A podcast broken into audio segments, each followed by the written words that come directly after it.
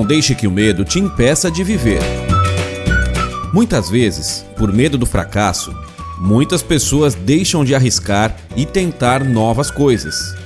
O medo, nesse caso, vem e paralisa tudo. Chega até a impedir o sonho de nascer.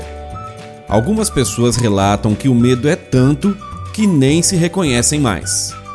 Temem perder o emprego atual que detesta, temem arriscar um negócio próprio, mas o medo vem com apego e temem perder até o que está fazendo mal.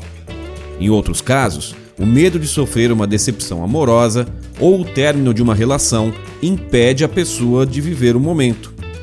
Nesse caso, o medo rouba a vida, o amor e os bons momentos. O que costumamos dizer a todos com quem conversamos sobre mudança é que o frio na barriga existe, que se arriscar tem o seu preço, mas que planejando e estando desperto para competências necessárias para um novo passo e principalmente quais os seus valores, torna o caminho mais seguro. O medo é muitas vezes proteção, tem que ser respeitado.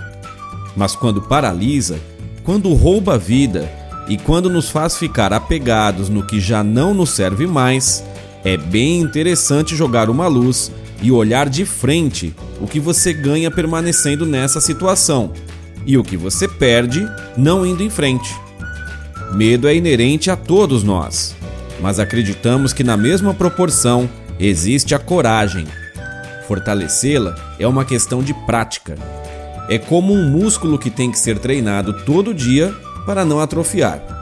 Como diria a música, você tem medo de quê? Arriscamos um palpite. Talvez você esteja com medo do tamanho da coragem que você tem e de onde ela pode te levar.